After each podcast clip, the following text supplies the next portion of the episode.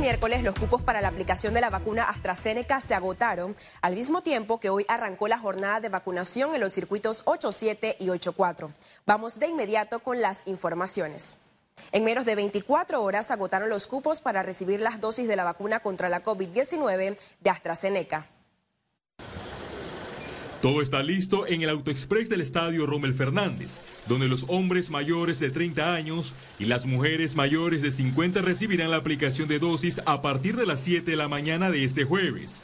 El Ministerio de Salud habilitó la plataforma de Raiza para alcanzar el máximo de cupos disponibles. La AstraZeneca tiene un protocolo de, almacenamiento eh, mucho más elástico. Las temperaturas son un poco más altas en la cual se puede manejar la, vacuna, un promedio de hasta de menos 4 o hasta 4 grados también.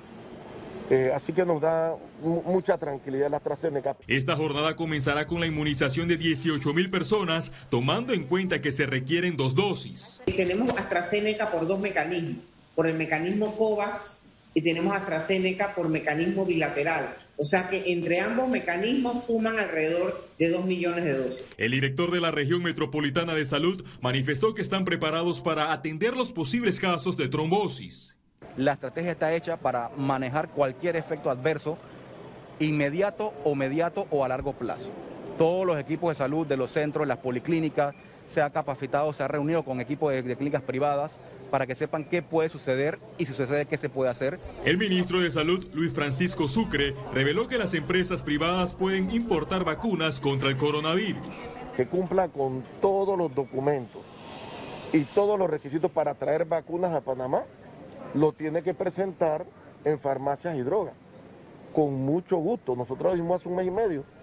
Tienen, están en libertad de traerla. Eso sí, no traigan vacunas a Panamá si no tienen la documentación que nos garantice que son seguras para la población. El MINSA confirmó que está tramitando un nuevo embarque de 73 mil dosis de AstraZeneca a través del mecanismo COVAX. Félix Antonio Chávez, Econius.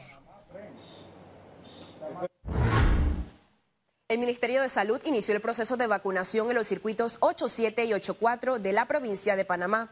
De manera simultánea, la inmunización de dosis de vacunas de la casa farmacéutica Pfizer se dio en los corregimientos de Bellavista, El Chorrillo, Calidonia, San Felipe, Urundú y Betania con 14 centros educativos para impactar en una jornada de cuatro días a más de 55 mil personas entre adultos mayores de 60 años, mujeres embarazadas, docentes y administrativos de escuelas oficiales.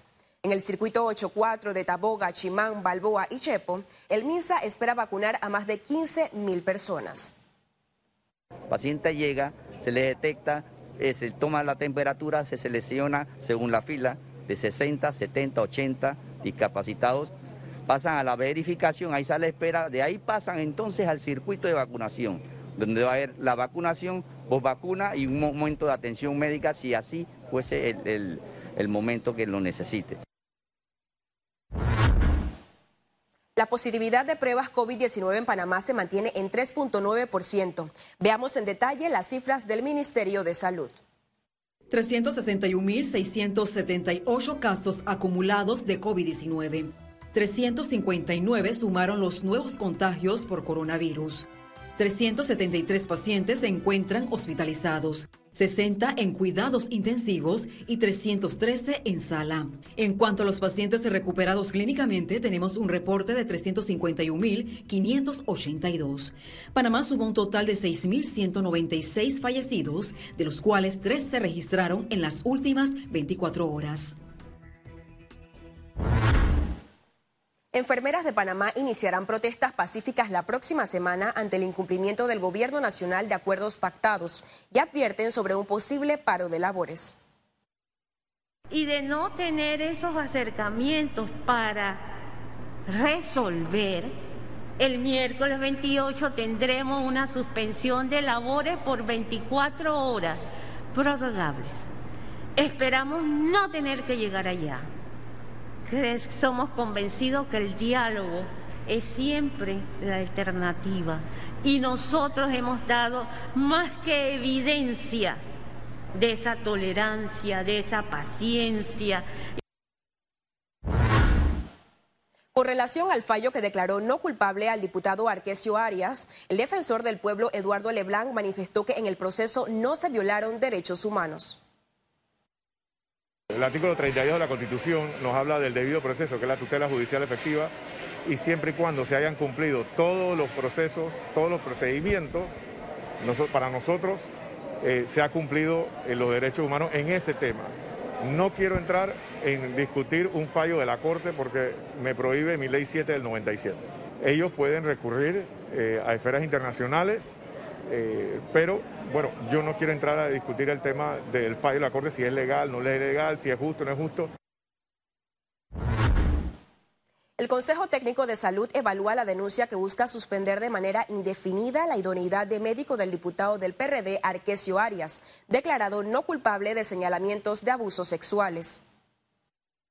Si nos basamos en, las leyes, si ha salido inocente en el juicio, realmente es relativamente eh, difícil que se le quite una idoneidad cuando no ha salido culpable. Pero al final la última palabra la tiene el Consejo Técnico de Salud. A mí me corresponde esperar que ellos se reúnan, evalúen el caso con sus asesores legales y entonces nos digan a nosotros qué es lo que corresponde en el caso del, honorable diputado Arquesio. Ellos deben de hacer la evaluación y mandarme la documentación a mí y decirme cuál es su consideración como consejo técnico. Este miércoles, la Oficina de Control de Activos Extranjeros del Departamento del Tesoro de Estados Unidos anunció la eliminación de la lista de un grupo de 15 empresas panameñas. En un comunicado se informó que las empresas que fueron removidas de la lista del OFAC ya estaban disueltas. Además, se incluyó una red de ocho personas y sociedades presuntamente relacionadas al narcotráfico y lavado de dinero. Un grupo de colonenses irrumpió el perímetro de la Asamblea Nacional para exigir plazas de empleos. A pesar de un cerco policial para evitar disturbios, los manifestantes violaron el perímetro de seguridad e ingresaron al órgano legislativo para solicitar respuesta de las autoridades tras el desempleo registrado en la costa atlántica. Al lugar llegó el defensor del pueblo, Eduardo Leblanc, quien junto a diputados de la provincia de Colón aprobaron crear una mesa de diálogo y mediar en la búsqueda de soluciones. Economía. La economía, el desempleo y la situación en la caja de seguro social fueron algunas de las tareas pendientes del país discutidas este miércoles en CADE Reimaginando Panamá.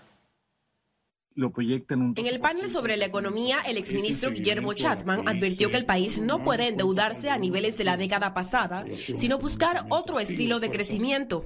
Y como instrumento importante para la mejor distribución del ingreso, este, el país requiere una nueva estrategia económica. Este, necesitamos un plan gubernamental de corto plazo para superar la recesión, la profunda recesión que ha causado eh, la pandemia. Sobre la caja de seguro social, manifestaron que ya es hora de darle alivios a esta institución. Para poder salvar la caja hay que pensar fuera de la caja. Y eso es a lo que los invito el día de hoy. Pensemos fuera de la caja del Seguro Social para salvar el dinero de nuestras pensiones y salvar el bolsillo de cada uno de los panameños. Al final del día, el órgano más sensible que tiene el ser humano es el bolsillo. Así que vamos a defenderlo y salvemos nuestras pensiones. El crecimiento del desempleo en Panamá también fue abordado. Detallaron cómo será el trabajo del futuro. Uno, pensar en el futuro del trabajo es pensar en el futuro de la humanidad. Dos, el diálogo social será una condición indispensable para moldear el futuro del trabajo. Tres, se requiere una transformación profunda en el sistema de formación y educación a fin de preparar a nuestros jóvenes en los trabajos del futuro. Los paneles de CADE 2021 Reimaginando Panamá continuarán este jueves 22 de abril por ECO desde las 9 de la mañana. Las restricciones por la pandemia lastraron la economía en los dos primeros meses del año, pese a las proyecciones del 2021. Los indicadores económicos de enero y febrero publicados por el Instituto Nacional de Estadística y Censo se vieron impactados tras un año de pandemia. Algunos reflejaron valores positivos. Indicadores positivos, los viajes sobre el canal de Panamá, el movimiento de, de contenedores, la carga a través eh, de la medición de toneladas métricas, la exportación de cobre, la exportación de banano. Eh, ahora quizás eso pueda variar por el tema de la huelga, pero, pero venía marcando positivo. Se ha reactivado la exportación de sandía y de melones en sentido positivo. La venta de combustible ha aumentado sustancialmente, comercio al por menor se está reactivando. Mientras que otros cerraron negativos por el cierre a finales de 2020 e inicios de 2021. Es decir, el sector construcción que está en todo un, en un tema de viabilidad y el tema de hoteles y restaurantes. Economistas y organismos multilaterales esperan que esta caída en el primer bimestre del año sea reversible en los próximos meses. Las proyecciones de crecimiento económico en Panamá rondan entre 5 y 12%.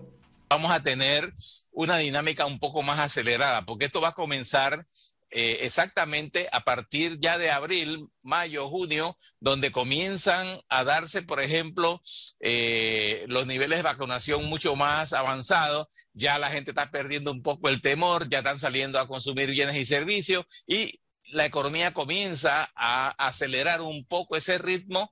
Apuestan porque se trabaja en conseguir las inversiones para ejecutar las propuestas presentadas por el sector privado y así darle otro dinamismo a la economía.